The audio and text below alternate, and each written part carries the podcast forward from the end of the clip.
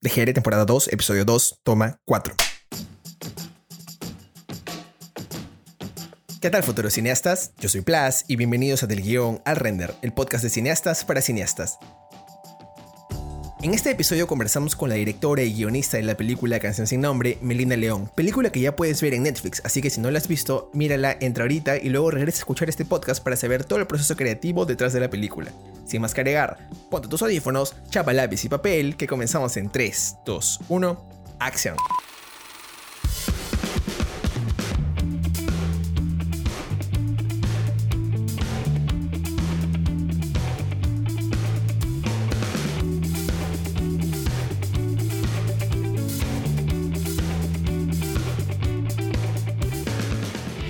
Canción sin nombre era tu ópera prima, porque justo lo pude conversar con Enrique hace mucho tiempo. Enrique es una de las primeras invitadas acá y es mi sensei audiovisual, como me gusta decirlo. Y justo también escuché en el making of que había un corto previo y fue cuando dije, ¿qué?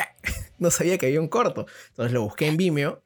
Voy a dejar un link en el podcast si la gente quiere verlo, porque justo está en tu Vimeo, está libre. Quería mencionarte este, que la parte de las muñecas me encantó, me pareció muy linda, muy, muy bien grabada. Y utilizando este cortometraje como ancla, quería preguntarte y saber cómo es que inicias tú tu carrera como cineasta, ¿no? ¿Qué es lo que te hace decir, esto es lo que quiero, a lo que quiero dedicarme, ¿no? Un, resumen breve de, eso.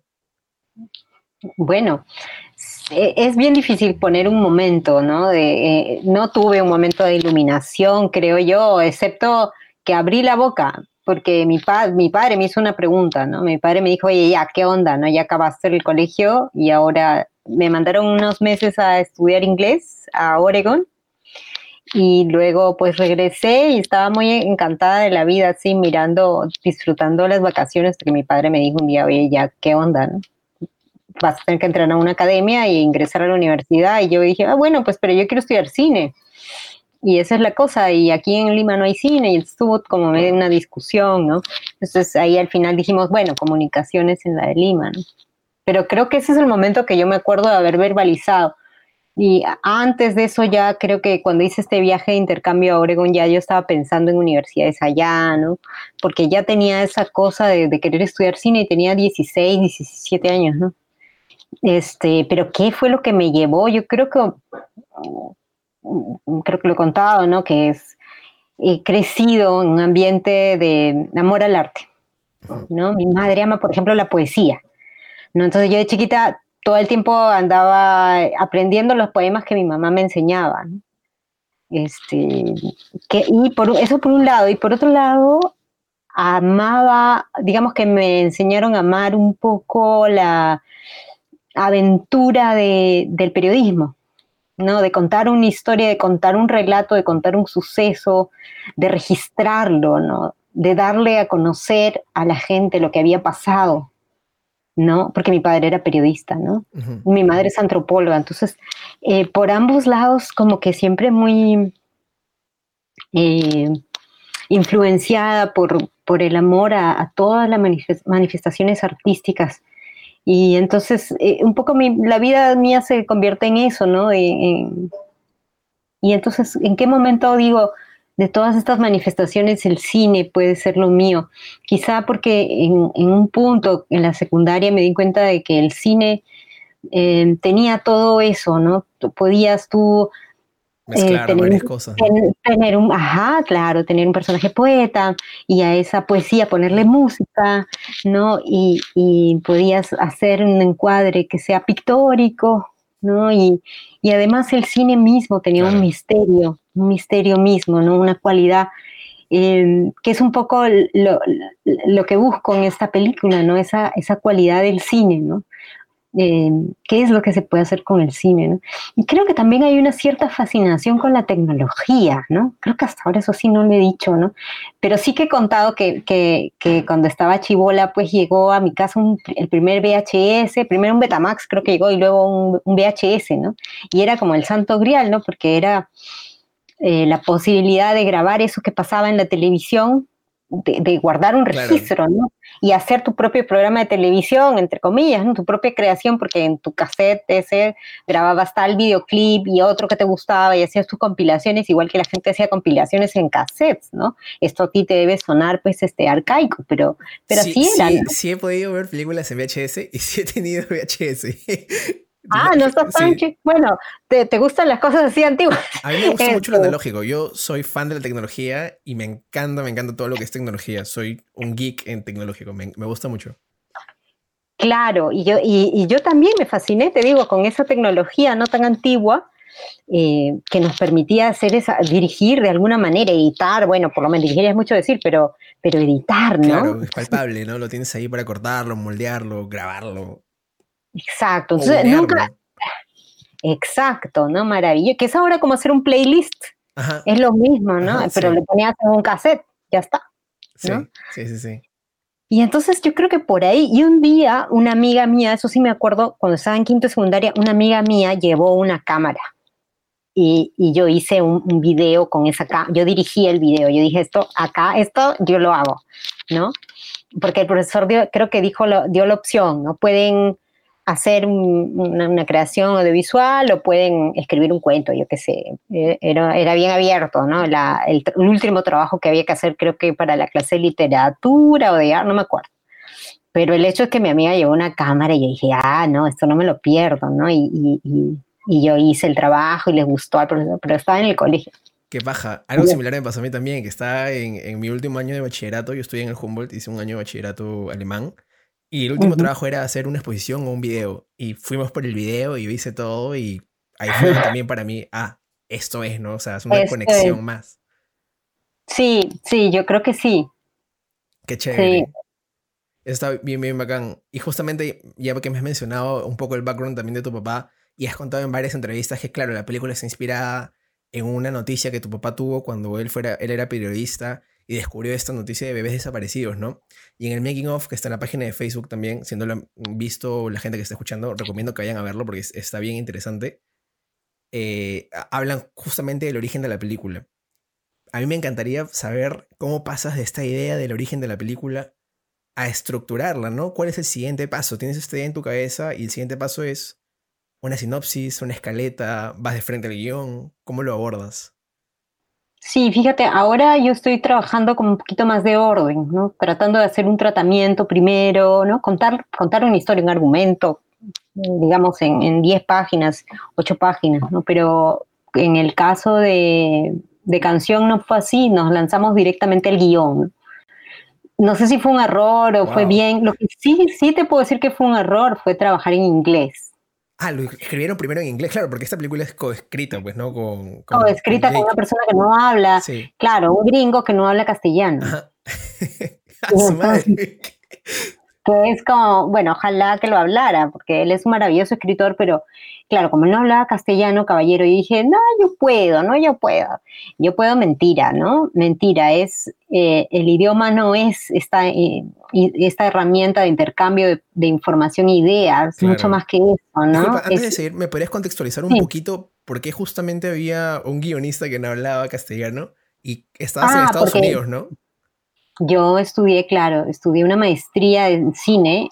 Finalmente, cuando acabé de estudiar comunicaciones, que no era lo que yo quería hacer y tal, me fui a estudiar una maestría de cine en Nueva York. Ahí es donde conozco a Enrica Pérez, pues, claro. pues, sensei. Y este, ahí, ahí, la conozco, ¿no? nos hicimos muy, muy amigas. Y, y claro, Michael estudiaba con nosotras. Él estaba en, en el programa de, de escritura creativa pero le encantaba el cine, entonces se subía al piso de nosotras, em, que era arriba del suyo, ¿no? Y, tomaba las clases, pedía permiso para tomar las clases de cine, y así nos, hicimos amigos. Y entonces, claro, yo, yo pensaba que necesitaba un coescritor por varios motivos, pero uno de los motivos era que yo sentía que eh, bastante, ya era bastante abrumador en mi vida tener que comenzar como una especie de migrante en Nueva York, ¿no? Yo nunca me fui realmente a estudiar solamente, ¿no? Yo pensaba, ya dije acá, ya chao, ¿no? Ya me quedo por acá. Y entonces era bastante abrumador todo, ¿no? Yo no, yo no estudiaba en un colegio donde enseñan inglés, por ejemplo. ¿no? Era, enseñaban a one, two, three, pero yo estudié en una academia y ni siquiera la academia la terminé. Entonces, este, bueno, la, la llevé bien avanzada, pero no, ni siquiera la había terminado. Entonces, en pocas palabras, mi inglés era malazo. Este, y, muchas cosas, ¿no? Era, vivir en Nueva York es tan caro. Entonces yo dije, no, yo necesito apoyo en, escribir. Además, el tema es tan triste que dije, no, yo necesito compartir este dolor de escribir esta película con alguien. Sola, no. Eh, por todas estas circunstancias, ¿no? De la misma película y, mías, ¿no? De, estar en este proceso de adaptación a una sociedad, em, como te digo, salir de esa burbuja de, la Universidad de la Columbia, que la Universidad de Columbia, que es como maravillosa y todo, pero yo quería salir de esa burbuja y ponerme a trabajar y, volverme una neoyorquina de alguna manera. Y estaba trabajando en eso también. Es una chamba así muy particular. Entonces, comenzamos así, claro, luego ya pasado, pasado el tiempo me di cuenta, claro, las ideas no, me, no te surgen de la misma manera en tu idioma que en, en otro idioma, ¿no? Sí, sí, sí. No, no te, no te surge el corazón. Claro, no es un intercambio de información. Es, vienen del el, piensas, ¿no? pero más que pensar, porque yo pienso bastante en inglés y desde hace tiempo, o sea, pienso en los dos idiomas. Yo también, pero ¿no? Es como que está bien metido el inglés a veces y empiezas a pensar, sí. Sí, sí, sí, el cerebro se confunde y mezcla todo porque hay palabras más fáciles, pues que le vienen, ¿no? Que las más que dije ouneas, ¿no? Como lo tienes ahí. Sí. Exacto, exacto. Eh, pero eso es muy distinto a eh, como una, la creación que tiene que ver además con la emoción y que tiene que ver además con una época de nuestra vida donde yo por lo menos no sabía ni decir hielo, que era mi infancia. ¿no? Entonces, yo tenía que ir ahí, ¿no? Y hablar de Perú, entonces, cuando me pongo a escribir en castellano y Michael al revés toma la, aposta de quien da las opiniones, ¿no? Eh, critica el trabajo, yo comienza a fluir mucho mejor, ¿no? Ya, ya la película se cambian un montón de cosas y, y, todo eso, ¿no? El guion da, da, un giro, ¿no? Yo creo que para mejor. Y, y es eso, ¿no? Pero la pregunta era que cómo había comenzado, pues así, un poco atropelladamente, pero bueno, todo es un proceso de aprendizaje también. Claro, y justamente, bueno, ya que tienes el guion, lo, tienes escrito, para ti cómo era dividir estas líneas narrativas, ¿no? Porque tienes, claro, la línea de, de Georgina y la línea del periodista. Una vez que terminaste quizás de escribir el guion y te diste cuenta, mm, quizás esto no funciona, esto sí funciona, no sé cómo, cómo lo decidiste trabajar eso y estructurarlo quizás visualmente en tu cabeza o, dividirlo mentalmente, ¿no? ¿Cómo fue esa chamba? Sí, em, bueno, lo que el gran cambio que recuerdo del guion fue que el, protagonista, el coprotagonista, que es Tommy Parra, o sea, Pedro, no era gay, ¿no? En, varias versiones bien avanzadas, él tenía una esposa, tenía un hijo incluso, ¿no? Y yo escribía y, sentía que era medio falso, que, que tenía que, que más interesante era la historia de Georgina, que no sé, no estaba conforme, me aburría mucho el guion. Entonces, y luego sentía de que era una historia que hacía parecer como que los hombres tienen que ir al rescate de las mujeres, ¿no? Que necesitamos héroes, ¿no? Y yo dije, no, esto no es, esto no va, ¿no? Esto no es lo que yo siento que, que es esta película, lo que yo quiero decir. ¿no? Entonces dije, no, además muy, como muy testigo, ¿no? Esta, esta cosa de mirar la, tragedia sin involucrarse. Realmente, emotivamente, ¿no? Más allá de una cierta solidaridad que también, Pero dije, no, este personaje, si quiero que viva, si, si somos honestos, él tiene una vida. Y sí. Y esa vida eh, va a ser mucho más interesante si, si no es la vida del testigo, sino la vida del, de un coprotagonista verdadero que sabe que eh, lo que significa ser marginalizado en, en, el Perú. Y entonces ahí dije, ah, pero, pero es que Tommy, es que no, Digo, Pedro, no, claro, él tiene que ser gay.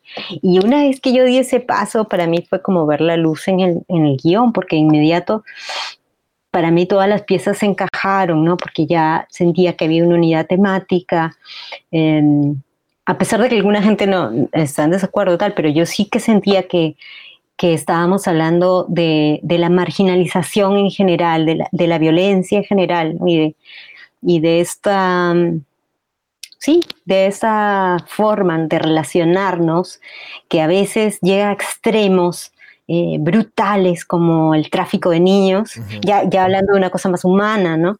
Incluso ni siquiera sobrepasa el Perú, ¿no? El tráfico de niños ocurre en todo el mundo. Y, pero eso era extremo, ¿no? Yo, yo dije, pues claro, la homofobia eh, para mí es extrema, es radicalmente violenta, pero, pero la vivimos todos los días. Claro la vivimos todos los días. Entonces, para mí completaba mucho este cuadro del Perú, ¿no? Que no solamente son estos casos extremos de, violencia ¿no? y, horror, sino del horror cotidiano, del insulto cotidiano, de tener que ocultarte, ¿no? Eso me parece muy bacán. Y justamente ahora que mencionas todos estos procesos de reescritura, para ti, ¿cómo es la reescritura y, repensamiento de todas estas cosas? Una vez que tienes el guion, lo imprimes y vas con un lapicero tachando o... Tortuoso. Sí, ah, yo me, todo lo que puedas hacer, hazlo.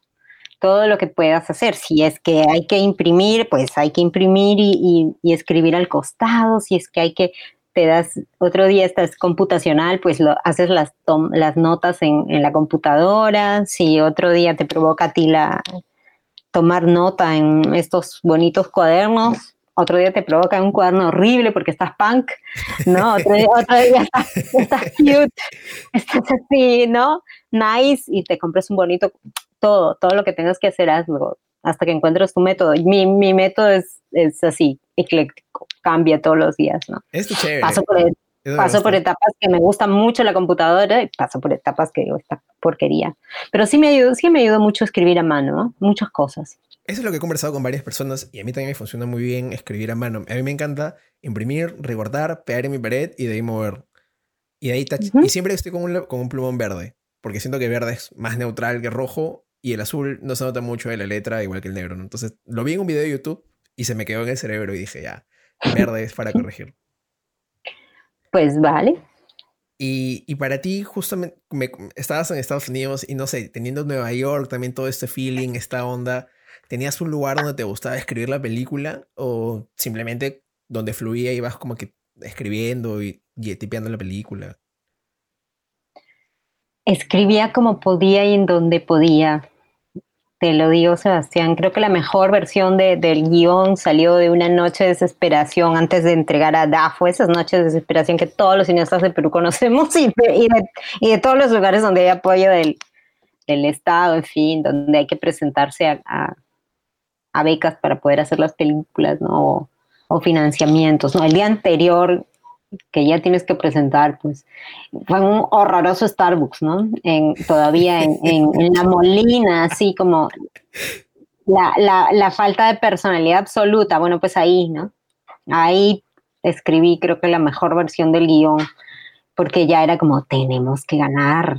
Y ya era como esta cosa de, en estas palabras que estoy poniendo acá, se va, se va un poco, se me va un poco la vida, ¿no? Entonces, eso, pero en Nueva York escribía en todo lado, o sea, procuraba siempre em, hacer rápido porque luego venía el cansancio, ¿no? Entonces, porque trabajaba mucho, entonces eh, lo que procuraba era salir de, la oficina y no tomar el metro, sino irme ahí mismo a algún lugar donde fuera tranquilo y, ponerme a trabajar de inmediato, porque ya tomar el metro 30 minutos, 40 minutos, que es lo que me demoraba llegar a mi casa, ya era como llegar a casa un poco cansado, ¿no? Y ya como... Claro.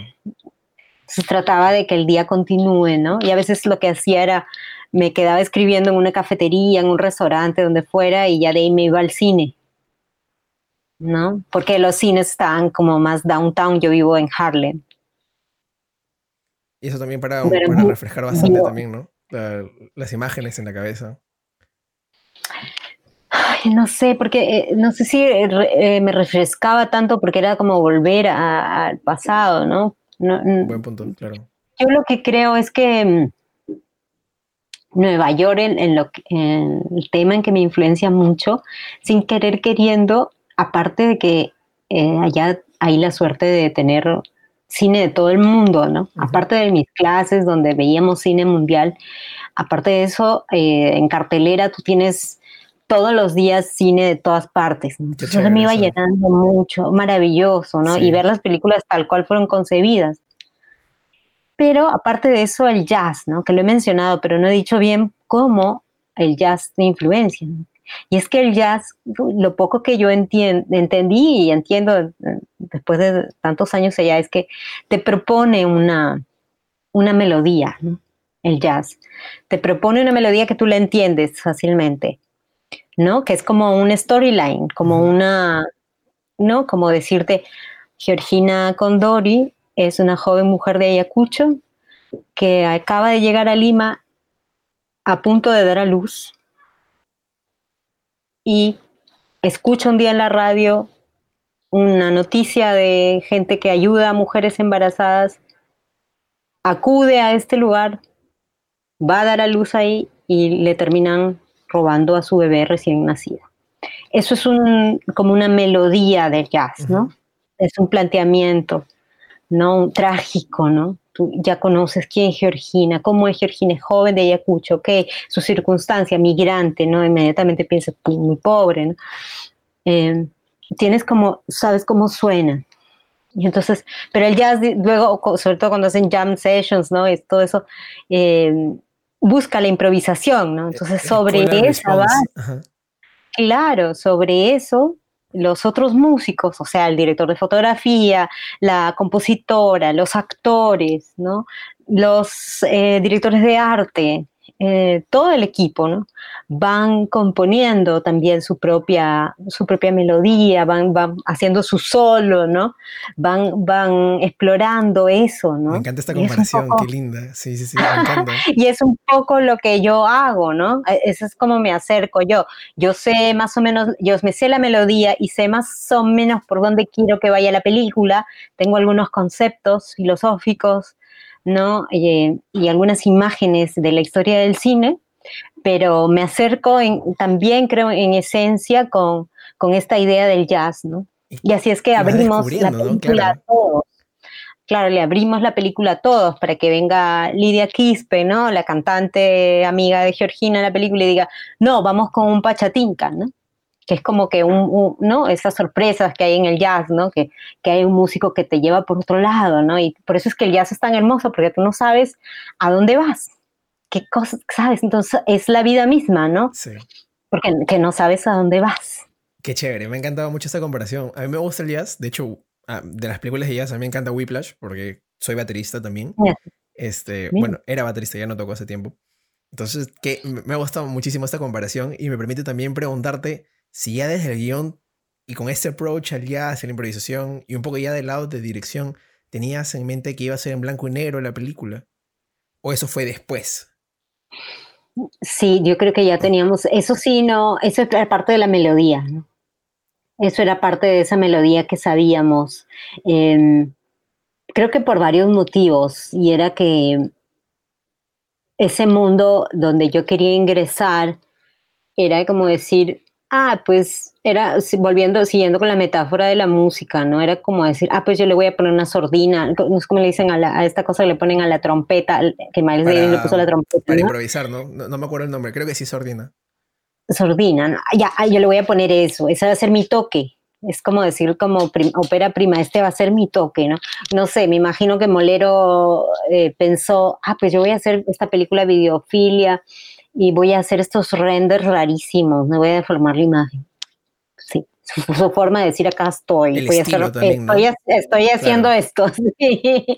Es un poco eso, ¿no? Que puede sonar frívolo, pero no lo es, ¿no? Porque fondo y forma son lo mismo en el cine, al fin de cuentas, ¿no? Sí, sí, y entonces, eh, ¿cuál era ese fondo? También es un fondo, es un fondo de de agudización de contradicciones, ¿no? De, de desunión, de odio entre, entre gente, ¿no? De, desprecio entre la gente y, de opresión, sobre todo, de, la mayoría de peruanos, ¿no? Entonces hay esto, ¿no? De, blanco y negro, ¿no? Que, que, está ahí, ¿no? Este, en nuestras vidas hasta ahora, ¿no? Esta desigualdad, esta cosa polarizada, ¿no? Hay algo Mm. que, que- que quería preguntarte, y no sé si quizás yo estoy volando, pero para mí la película, la- inclusive con el aspect ratio que es medio viñeteadito, parece como si también tuviera un- una, una sensación a noticiero de esa época y nuevamente hago la conexión con este que tu papá también tenía, era periodista, está el personaje del periodista. ¿Era esa intención también de transmitirlo como si fuera una, una tele antigua? Sí, claro, claro que sí. No está- no está- está equivocado. él- no estabas mal, porque los, los televisores eran 4x3. ¿no? Claro. Y entonces, claro, yo decía, ¿cómo hacemos? Tenemos que llevar a la audiencia a los 80. ¿no? Y las fotografías eran impresas en, en blanco y negro. Y como dijo el INTI el otro día, el director de foto, y además que ya había televisores a color, pero el color no era para no era para todos. todos, ¿no? sí. El color no era para todos. Tú te ibas a la casa de tu abuela y el televisor blanco y negro seguía ahí, te ibas a, a- salías de Lima dos pasos y eh, los televisores seguían siendo los televisores antiguos, ¿no? Como los carros antiguos, ¿no? Todo, se mantenía la vida muchísimo en blanco y negro. Esto está bien bacán. Quería preguntarte también, eh, todo este feeling que tiene la película, para mí es por momentos también casi una película de terror, con toda la atmósfera sonora, sobre todo las imágenes que se crean, ¿no? Para ti, Mm. ¿cómo se siente o cómo planteas desde un comienzo que se sintiera esta peli? Sí, es eso, es eso que tú dices, ¿no? Para mí el Perú es una película de terror y entonces yo tenía que hacer, expresar eso, ¿no? Por eso yo pensaba en el, en el expresionismo alemán, porque tú Mm. veías eso, y, y entonces para ellos Alemania en esa época, ¿no? Y, y creo que era entre guerras, era Alemania era una película de terror, ¿no? Claro. lo que ellos estaban viviendo. Y entonces creo que lo que nosotros vivíamos y vivimos sigue siendo una película de terror. Y, y hay que expresarlo de alguna manera, ¿no? No, no, no puedes lanzarte, lanzarte sin más para, para decir eso que no, para hacer sentir eso que, que no es tan evidente, ¿no? No es tan evidente. Entonces hay que buscarle, hay que buscarle a, las locaciones, ¿no? Hay que buscarle a la imagen, a la- las texturas, a las sombras, ¿no? Eh, para expresar eso que tú has notado tan claramente, ¿no? Eh, el sonido, ¿no? El Pauchi trabajó muchísimo, entró a no solo a la composición musical, pero hay momentos suyos en que es como que es parte de- del diseño sonoro, ¿no? Eh, se, los límites se rompen. A mí me gustó mucho el, el diseño sonoro que tiene la película, porque creo que le da una capa más también de, sobre todo de atmósfera y de ponerte ahí y mantenerte en un estado sombrío. Yo lo vi justo, tuve la suerte de verlo en, la- en mi tele con mi mamá y mis hermanos, en un sistema de sonido bastante bueno que tenemos en mi casa. Y yo estaba como que, brother, qué bien suena esto, todo esto que te transmite, genial. Me recordó muchísimo a, esta película que vi con mi mamá también, The Lighthouse, que ah, salió ah, el año pasado, creo, que tiene toda esta atmósfera y trabajo sonoro muy bien logrado, que a mí me gustó, me gustó bastante, para ser sincero. Me alegra muchísimo, muchísimo que lo digas, Sebastián, porque eh, hay un héroe detrás de ese diseño sonoro que se llama Pablo Rivas, que es un chico eh, cuyo este, background es inexistente, es decir, que, bueno, es su primer diseño sonoro, tiene, tenía Sí. experiencia, pero lo que te quiero decir es que era bastante, bastante joven, bastante joven, pero sensible, español además, o sea, como que estaban eh, eh, ha- había muchas cosas que, que él no comprendía y que luego fuimos conversando, pero lo, lo importante es que tenía el, el corazón Claro. y la mente abiertos, ¿no? la sensibilidad abierta para él eh, dar y recibir, ¿no? que, es, que es lo que así es como sale la creación, ¿no? te doy y recibo ¿no? y escucho. Él, él fue una suerte porque, claro, con estas coproducciones tú a veces no sabes con quién te vas a enfrentar, ¿no? Sabes, del, tenía mucho prestigio su, su estudio, que se llama La Bocina de Madrid, ¿no? Eh, pero yo, ah, sabes, te puede tocar muy, muy prestigioso el estudio, pero te puede tocar una persona con la que no tienes un- Buena, una Una buena química. conexión, claro. una conexión, una misma búsqueda artística, ¿no? Y entonces todo se vuelve un poquito más difícil.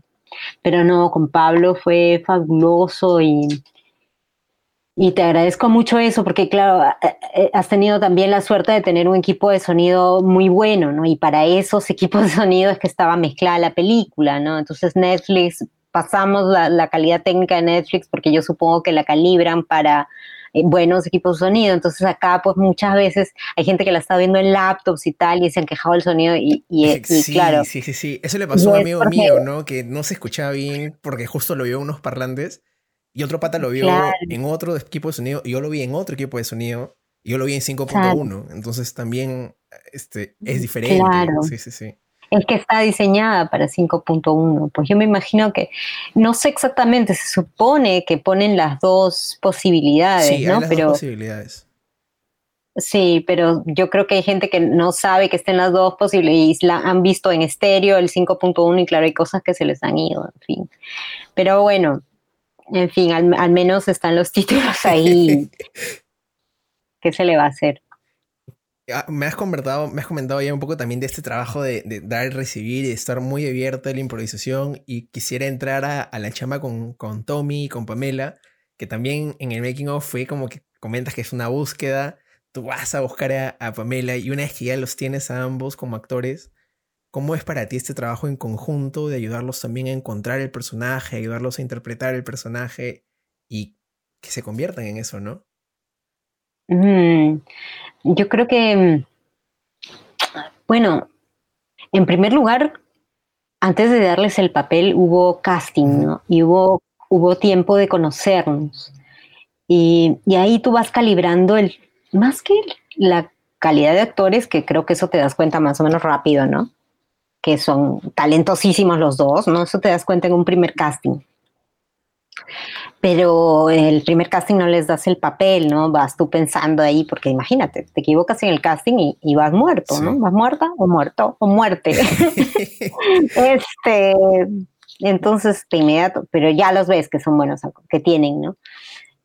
Un rango emocional, un interés, un misterio, ¿no? No solo buena, buenas actuaciones, sino también que, que tú los pones ante cámara y, hay algo interesante solamente de, captarlos, de verlos así, pero ya luego, luego vas, vas dándote cuenta de que, de que son personas que también se entregan al juego de la búsqueda, ¿no? También están interesados en no quedarse con, con, con lo que ya saben, sino que están dispuestos a irse moldeando, a buscar, a, equivocarse, ¿no?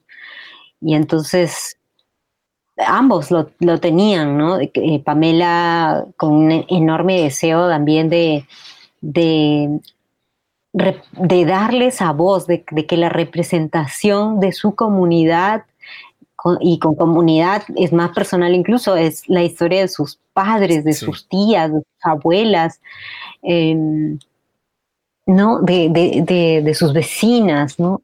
Eh, sea lo más auténtica posible, lo más digna, lo, ¿no? lo más cercana a, su recuerdo. Entonces, en ese compromiso también es posible la búsqueda, ¿no? Porque ella evidentemente se da cuenta, ¿no? De que su experiencia de vida, a pesar de que ha sido muy dura, ¿no? Y, ha sido víctima de, esto, esta cosa que llamamos marginalización y, todo de lo que eso eh, conlleva, igual no ha sido la misma de su, de su madre, ¿no? Entonces, para ella eh, creo que esa motivación era inmensa, Entonces, pero tú te vas dando cuenta poco a poco, ¿no? Poco a poco.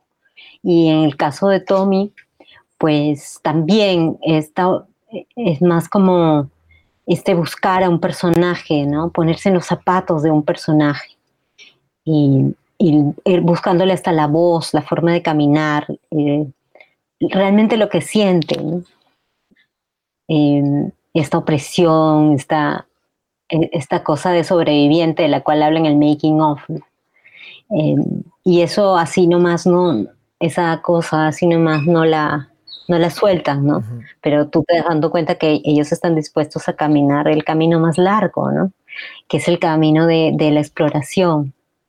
Y entonces, y, fue maravilloso porque también ahí nos ayudó Bruno Dar, por ejemplo. Qué.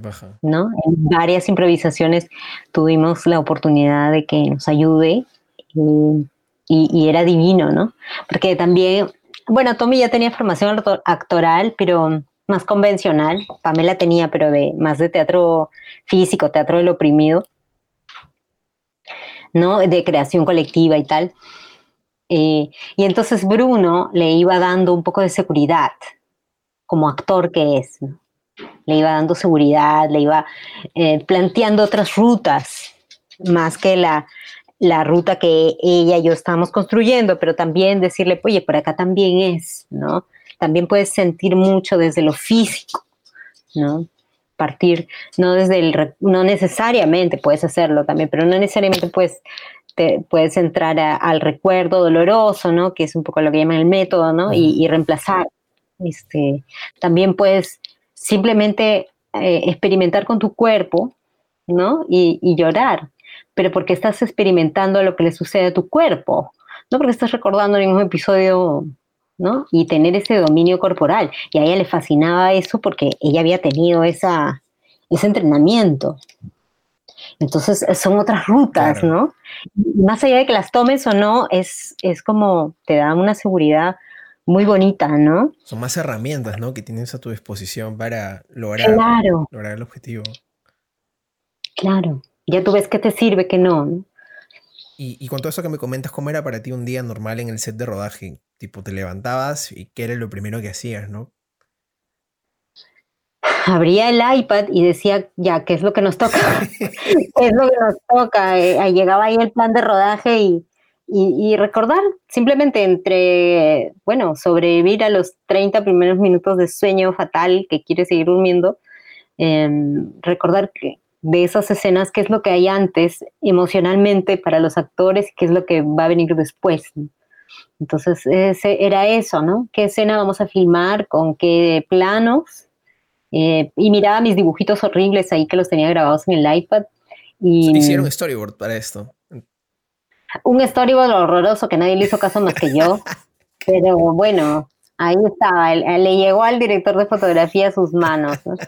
Este, mis palitos ¿no? Que eran palitos más, para hablar de, elementos que yo quería que estén en esto y en, la imagen y luego este, escala, ¿no? Qué tan chiquita iba a ser Georgina y cosas así, porque soy una pésima dibujante. Pero bueno, a mí por lo menos me, me, ayudaba un poco, ¿no? Y además que nunca hice shot list, por supuesto, porque odio las listas, o sea, no hay nada más antiartístico que hacer una lista de tomas y, cómo, organizaron, o sea, ¿y cómo hacía el, el, primer asistente de dirección para organizar qué plano seguía? ¿O era lo organizaba por escenas entonces? Yo le decía, pero a ver, piensa. a ver, piensa. O sea, tú conoces esta escena. Eh, más o menos saca tu cuenta, ¿no? Saca tu cuenta. O sea, saca tu cuenta. Pobrecito. O sea, sí, pobre. No, pero es que Carlos eh, había estado desde la creación del guion. Okay, entonces, pobrecito, pobrecito Alonso Llosa. El maravilloso Alonso Llosa sí que sufría porque él llegó a último momento al proceso y sí que él me decía de verdad, no vas a tener shortlist. Sí, te lo digo de verdad. Y no te estoy bromeando, Alonso. Por más que tú me mires con la cara que tú me estás mirando. Ahí están mis storyboards, ahí dice los planos que va a haber, ¿no? ¿Cuántos planos son? Tres planos y ya, ¿no? Calcula, pues, ¿no? Este, ya estaba todo armado además, ¿no? Estaba todo, o sea, ya estaba calculado ¿no? por páginas. Claro. Más o menos cuánto tiempo le vas a dar a dos páginas, ¿no? De, de, una escena y cuánto tiempo le vas a dar a un cuarto de página. Entonces estaba calculado eso. Algo que también... Pero claro, habían unas cosas que, que, había que afinar, ¿no? Y, y, yo me remitía a mis dibujitos, pues no decía, oye, tengo acá dibujado dos planos, ¿no? Me saca tu cuenta más o menos, es una hora por plano, ¿no? Son dos horas.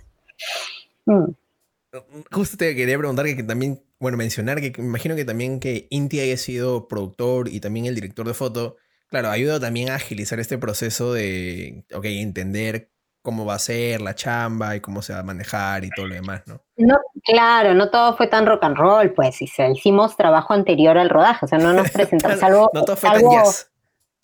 Claro, no todo fue tan jazz, no, claro. Eh, hubo escenas que sí fueron jazz, total. ¿Cómo cuál, como cuál, por ejemplo? La, la, escena más bella fue Jazz Total. ¿La del bote? A mí me encanta la del bote. Bote, ah. claro. Justo quería hablar de esa escena. Es que, y, es la más bella. linda. Y esa fue Jazz Total. Fue como una entrega al como un resumen de todo el proceso. Sí, Sí, porque no teníamos el dinero para andar viajando ahí de vuelta y quitos a cada rato. Yo fui con Carlos, con Carlos encontramos algunas locaciones, pero no encontramos, me parece a mí, las locaciones. Encontramos a la actriz que yo quería que esté Jenny, pero no, no pudimos volver y entonces, y no pudimos ir con Inti al momento que llegó porque era un lujo, o sea, imagínate, ya no teníamos dinero, y entonces lo que hicimos fue el, equipo de producción viajó un día antes, ¿no? Lo que sí había era como, eh, sabíamos qué queríamos, ¿no? Queríamos estar en ese río, pero no sabíamos si lo íbamos a lograr porque ese río va y viene. O sea, ese río, mejor dicho, el río eh, que que entra como si fuera Venecia. ¿no? José le dije, mamá, mamá, si quieres ir a Venecia, vamos a Iquitos. vamos a Belén, lógico. Eh, a esas que entra entre las casas, ¿no? Que lo hace así, como el río que atraviesa las casas, eh, que están así como en altos, ¿no? Que es, que es precioso, pues. Lástima que está hecho, que es una cochinada, ¿no? Que, que, que las autoridades no son capaces de, de descubrir esa belleza y, y protegerla, ¿no? En vez de eso, pues es un abandono total, la gente no tiene agua y desagüe, eso es, pero es bellísimo. Y entonces eh, fue Marco que, me dio la magnífica noticia, yo pensé que ya lo íbamos a grabar porque estábamos justo al borde en el que el río se retira, ¿no? O sea, como que la mitad del año en Quitos más o menos, esos, eh, esas casitas, mm, abajo lo que tienen es tierra. Y la otra mitad del año el río crece y, están rodeados de agua. Justo llegamos antes de que el río se termine de retirar y por eso es que pudimos grabar. Tuvimos esa suerte, pero no sabíamos si le íbamos a tener o no le íbamos a tener. Fue entregarse al rock and roll, al jazz total, fue la improvisación así de loca de, a las 3 de la mañana. o sea, fue una de esas, este, a lo, a lo jazz como más radical, ¿no? Y, y sí, bueno, le, encontramos, nos dieron esa noticia y luego ya eh, pensar a qué hora era mejor grabarlo, dónde iba a estar el sol, ¿no? Que eso Inti lo, manejaba muy bien con su teléfono, tiene un programa, ¿no? Y sabía la hora en la que iba a tener el sol en tal lugar, ¿no? Y entonces eh, lo que dijimos, bueno, pues hay que ensayarlo, ¿no? Hay que ensayarlo. Entonces entramos a la hora más calurosa, a la una de la tarde. Yo estaba muriendo, o sea, esos, esas escenas de la debo a Inti, a Marco Moscoso y al equipo técnico y a la Providencia, además, porque menos mal que a las dos de la tarde bajó un poquito el calor y yo me desperté, porque entre uno y dos, te digo, yo estaba muerta. O sea, no daba ni para atrás ni para adelante. Ese calor es algo para mí, era algo para mí inédito. Nunca en mi vida había tenido tanto calor. Y estar ahí sentada en el bote, uf, abrazada al monitor, no, no, no, no, no. Y además que había que comunicarse por radio, esconder las radios, bueno, toda una locura. No teníamos ni siquiera el diálogo escrito, porque esa escena la habíamos variado, pero en conversaciones no había habido tiempo de, de, de reescribirla, ¿no? De pasar por esto. Y entonces era una escena que, más o menos la íbamos discutiendo ahí en el camino. la idea ya estaba de, dar un giro, porque en el guion original eh, Pedro iba a buscar a esta chica y la encontraba. Y fue a Inti que se le ocurrió, me dijo, sí, pero hay algo acá en esta escena que está medio repetitivo, ¿no? Eh, hay algo acá que no sé, no sé, no sé, no sé, que, ¿Qué te parece si fuera el final? Es la chica que lo, que, lo encuentra a él, ¿no? ¿Qué te parece eso? Que pudiera darle un suspenso.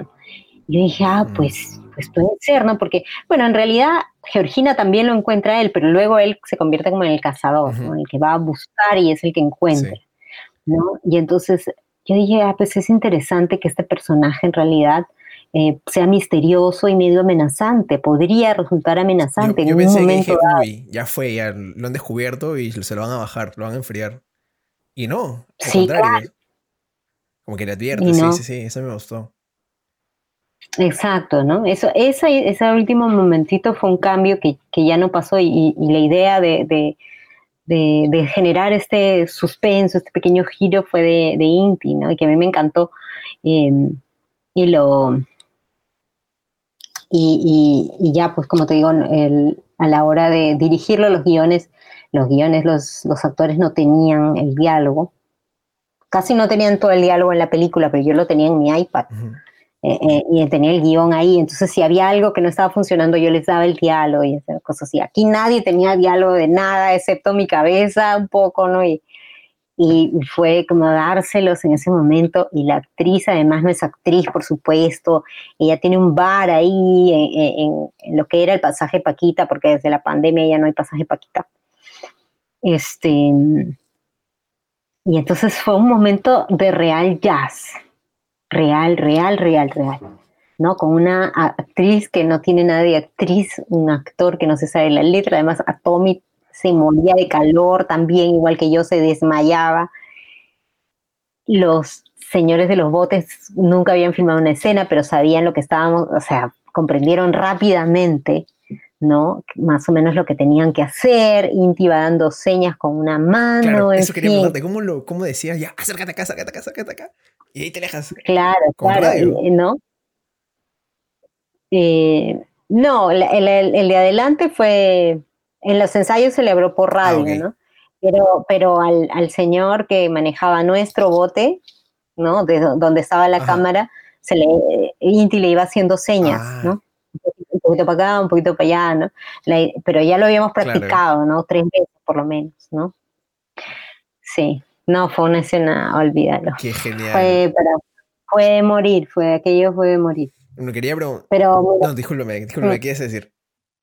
No, no, digo, pero mira que, que es una, una de las escenas, no sé si sea mi favorita, pero es una de las escenas que, que creo que nos quedó mejor y, y, mira, fue hecha así, ¿no? Con pura intuición y pura como entrega al, al, al trabajo del otro, ¿no? A confianza en el otro. Qué chévere entre, sabes, como confianza en nuestro director de producción que había ido un día antes, Marco Moscoso maravilloso que había ubicado ese lugar, que yo le, yo le había dicho que era lo que yo quería, pero yo no le dije, oye, anda a tal lugar. No, no, no, él lo encontró. O sea, sabía que era en Belén, pero él, él nos dio esa opción. Confianza en Marco Moscoso, confianza en la actriz que yo había encontrado, con Carlos Ormeño, ¿no? En nuestra, confiar en ella, ¿no? Que nunca había podido ensayar porque con el, chico de Canarias que hace de cubano, habíamos ensayado por Skype, ¿no? Y muy bien la conexión, ¿no? Pero la conexión en Iquitos es cualquier cosa. tratamos de, comunicarnos alguna vez por Skype y nos resultó imposible. O sea, eso iba, iba, a terminar odiando la película. Yo dije, no, acá lo más sensato es no ensayar, porque si no, o sea, ella nos va a odiar a nosotros, nosotros vamos a terminar acá las patadas, porque no nos escuchamos. Entonces, eh, ¿no? Y, entonces es eso, llegamos a filmar con un equipo de 20 personas a una persona que nunca había ensayado, había pasado un casting. Qué locura. ¿No? Es muy, muy raro, muy loco y muy hermoso también, como místico, ¿no? De, confiar en el otro. Y bueno, Inti ni que se diga, ¿no? Se entregó también ahí, ¿no? Que, que los directores de fotografía, pues, ¿no? Renombrados, ¿no? Este, ya no están acostumbrados a, hacer, a esas cosas, ¿no? Siempre pues visitan sus locaciones antes. ¿eh? La mayoría las había visitado, pero no en el caso de Iquitos. Qué chévere. Justo que mencionaste este, lo de las tus escenas favoritas, mi favorita es este momento donde están caminando como si fueran sombras en, en el cerro. Me encantó, me encantó esa imagen y quería preguntarte por qué justamente esa imagen. es mi favorita. Ay, qué chévere. Es que esa es mi favorita. Claro, claro, porque esa quizás sea la escena más lograda porque ahí trabaja la imagen y trabaja el sonido. ¿no? Trabajan las dos. Lo, que, lo que consiguieron ahí entre Pablo y Pauchi fue, fue fantástico, más Pauchi que Pablo en ese caso. ¿eh? Em, ahí es cuando, esa es la escena donde yo te digo que, que Pauchi entra como en un diseño sonoro, porque es una composición así electrónica, creo que ya que, que están, que es como puro sonido, ¿no? y y yo creo que ahí me parece que Pablo ya entró muy poco, ¿no? Si es que entró fue para unos vientos, algunas cositas así, ¿no? Pero, pero fue, es, en esa escena esencialmente la mandó Pauchi, ¿no? Y yo también cuando la vi en el cine, en el cine donde mezclábamos la, donde hicimos la mezcla, este estudio que se llama La Bocina, para mí también fue como, wow, me aplastó. ¿no? Es bien aplastante, es bien pesada, ¿no? O sea, transmite súper bien lo que está pasando la, pareja en ese momento. Que son fantasmas. Sí, claro. Que son fantasmas. Y eso nosotros lo habíamos discutido con Inti. Queríamos decir cómo se siente. Y yo le decía, ellos son fantasmas, Inti. Inti me decía, no, no son fantasmas, siempre acuérdate. Son, los han hecho fantasmas. Ellos no son mm. fantasmas, de fantasmas no tienen nada Es por eso que siempre eh, procuro decir, es marginal, no es marginal, marginalizado, ¿no? Y, lo mismo, yo decía, es que son fantasmas, no, no son fantasmas, ellos existen, pero claro, y, pero ya bueno, Inti, pero ¿cómo lo vamos a expresar? ¿no? Y nos imaginamos varias cosas y ninguna de ellas las llevamos a, cabo.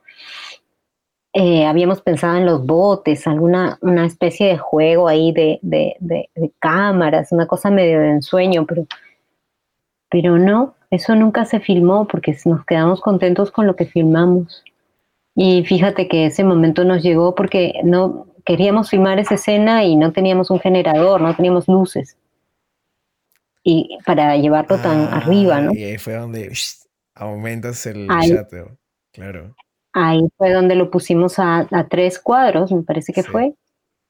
Y, genera ese efecto stroke, ¿no? Que es como, como que hace un halo, ¿no? que le usa mucho Wong Kar Wai. Este, y de ahí se pone, y eso hace que la imagen vaya rapidito, ¿no? Y, tú pues ya después en edición la pones a, la velocidad que debe ser, 24 cuadros. Y sientes claro. Pero claro, se hace así, se hace así.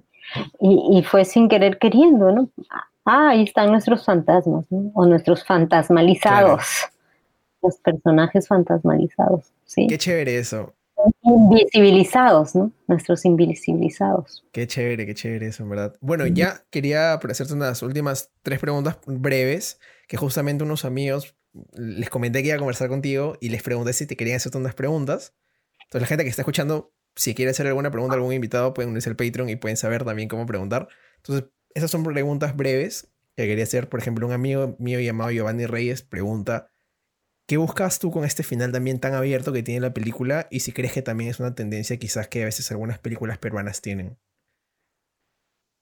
Ah, no sé si, si es una tendencia en el cine peruano dejar finales abiertos, pero, pero creo que lo que buscamos, pues, de alguna manera fue darle a la película el final más honesto posible, como fue la intención en toda la película. Em, y yo siento que que si hubo una intención más concreta fue darle un poquito de luz a toda esa oscuridad. Es verdad que habíamos emprendido el viaje que se emprende en las danzas Butó, en el cual se, uno desciende a los infiernos de lo grotesco y de lo oscuro, pero siempre en las danzas Butó es para emerger, ¿no? para emerger a un, punto. Y, y yo creo que nos gustaba ese final porque eh, ella logra cantar, lo que no consigue cuando recién le ha ocurrido la desgracia.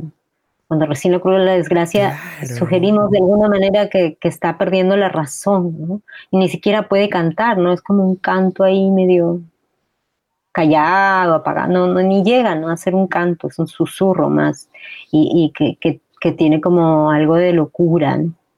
Y yo siento que cuando ella se levanta en ese momento es, solo el hecho de lograr cantar ya es, ya es algo, ¿no? De esperanza. Qué chévere esa respuesta, me gusta mucho. La siguiente pregunta es de Mauricio Figueroa y él me pregunta, que él, bueno, él dice, creo que siempre una película representa una visión de la realidad del tiempo en que se estrena, tanto la del director de foto, del guionista, productor y obviamente del director o directora. ¿Cuánto Canción sin Nombre representa esa realidad por la que sientes que el Perú está pasando? cuánto Canción sin Nombre representa esa realidad por la que Perú está pasando. Pues, ¿Cómo, claro, pues, ¿cómo lo representa Perú? ¿Cómo lo ves tú en esta visión? ¿no? Pues, pues creo que lamentablemente por la pandemia es, es un espejo, ¿no? Es, si no hubiera habido pandemia y, hubiéramos, o, o, si hubiéramos estrenado antes de la pandemia, entonces de repente creo que íbamos, de hecho, eh, cuando hacíamos ¿no? reuniones con el equipo de campaña pensábamos enfocar mucho la, la campaña de la película en los años 80, ¿no? y, en recordar los años 80, la guerra interna, eh, la crisis económica, los apagones y también todo lo que había de, humano en esas situaciones, ¿no? ¿no? No solamente irnos a lo más oscuro, sino también a, algunas cosas bonitas que nos pasaban en esa oscuridad, ¿no? Que, que, por ejemplo, ¿no? Al no tener radio, al no tener televisor, pues nos juntábamos a conversar, ¿no? a la luz de las velas, las familias, porque no había nada que nos distraiga, ¿no? Eh, y cosas así, que, que, son duras por una parte, pero tienen, tienen un otro lado, ¿no? Eso era un poco la, de la campaña de esa época. Ah, antes prepandémica, ¿no? Y ya luego, pues, la pandemia nos tira en la cara la, la realidad, ¿no? La realidad de terror. Otra vez volvemos al terror, ¿no? Y a darnos cuenta de que en marzo teníamos 100 camas UCI en todo el Perú. Y entonces todo esto que, que se supone ya habíamos superado, toda esta situación que supuestamente este modelo nos había permitido superar, resultó que, que nos cayó en la cara de que no se trataba sino de la situación de 500 mil personas que viven en cinco barrios de todo Lima. Que no es, ¿no? Que es como que resulta que los privilegiados, pues es eso, pues. somos dos, somos cinco. ¿No? Y, y, y que, que, somos el país que está sufriendo más la pandemia en todo el mundo. Entonces es como, yo te, te, iba a decir eso en, en, mayo del 2019, no. Claro. No, no, yo trataba de dar un discurso optimista, más bien, ¿no? Dentro de mi propio privilegio. ¿no? El privilegio de, de, de, ser cineasta y que tenemos un DAFO, ¿no? Sí, pues un DAFO que, que, cuando yo comencé era así y ahora pues, ¿no? Hasta ni siquiera he tenido que postular a, a los fondos de distribución ni a los fondos de promoción, han venido a mí llenando tres papeles. Qué chévere. Que es maravilloso. que es maravilloso, ¿no? Claro, eso no lo han tenido, las películas inmediatamente anteriores no lo tuvieron. ¿No? Y entonces esas cosas son lindas, ¿no? Y entonces, pues claro, y uno entra a Canes y todo, y entonces uno dice, ah, sí, sí es posible. No, un ratito, no. O sea, ha habido un milagro llamado DAFO y, ha habido una especie de milagro llamada, ¿sabes? A veces de cineastas, ¿no? Que hemos logrado, no sé cómo, hacer nuestras películas, pero el país sigue en ruinas, pues. una, una ruina total. Es, y, es doloroso decirlo, no queremos decirlo, queremos ser optimistas, queremos, pero, pero yo creo que si no enfrentamos, si no tomamos al toro por las astas, no vamos a cambiar jamás. Sí. Bueno, finalmente el, el, tercer amigo que me pregunta es, que comenta, dices, me da cuenta que en gran parte, al menos el primer acto, cuando muestran algún personaje que habla con Georgina, no se muestra el rostro, ya sea que esté de espaldas o porque no esté en cuadro, ¿no? Eh, él, justo también el escena donde está cargando, descargando papas en, el Poder Judicial y él pregunta por qué justamente esta decisión de enfocarse en Georgina y no mostrar a los demás personajes. Bueno, mostrarlos los mostramos, pero los mostramos de lejos, ¿no? De lejos. Eso sí. Un poco porque eh, em, queríamos centrarnos en el mundo visto desde alguien. Y y los otros personajes de alguna manera a ella ya desde el principio se le alejan, ¿no? Eh, eh, el Lucio, bueno, que no es Lucio, eh, el Lucio es el actor, pero Leo, ¿no? está ahí, pero no está, ¿no? Es el típico, ¿no? Que, que, bueno, que también por razones que se entienden, tiene que viajar, está en ese camión, tiene que trabajar todo el día, ¿no? Me imagino pues que, que Leo trabajaba como 15 horas diarias, ¿no? Entonces está lejos, ¿no? Está lejos. Y ellos además están solos, como todos los migrantes del mundo, ¿no? Están solos. No se tienen sino uno al otro si es que han viajado con, una pareja o con un hermano, una familiar, y ya está. Ese es su mundo, ¿no? Hasta que comienzan a hacer algunas redes, como la red que los recibe, ¿no? Pero es, un, es, no, no son su familia. Entonces, los mostramos a ellos, pero siempre, con, siempre como dejando esta sensación de soledad. Sí. Mm, por eso. Bueno, finalmente me gustaría pedirte que invites a los oyentes de Guión al Render a que vayan a ver Canción Sin Nombre, ahorita mismo así, que está en Netflix, que vayan ahorita, ahorita, ahorita, bueno, o antes, ¿no? igual voy a colgar esta parte de la promo eh, antes. Bueno, a todos los queridos eh, fans del programa del guion al render, los invito a ver Canción sin nombre y a los que ya la vieron, pues les pido que pasen la voz, ¿no? que, nos ayuden a generar ese famoso boca a boca que, que nos creo que si, les ha gustado la película, eh, nos va a ayudar muchísimo ¿no? a llegar a más gente. Y, y pues eso, es, tendrán mi agradecimiento eterno si, si nos ayudan con eso. Genial, Melina, antes de irnos, quería finalmente preguntarte para ti qué ha sido lo más valioso que has aprendido en tu la carrera de cineasta. Lo más valioso que he aprendido en la carrera de cineasta, yo creo que es a encontrar en lo inesperado la belleza. Hasta ahí el episodio del día de hoy. Muchísimas gracias a Melina por su tiempo y recuerden que pueden entrar a nuestro canal de YouTube para ver más de su chamba. No olviden que pueden tener acceso a contenido exclusivo entrando a nuestro Patreon en www.patreon.com slash del guion al render. Eso fue todo por hoy, yo soy Plas, que sus renders salgan sin falla y conmigo será hasta la próxima semana. Corte y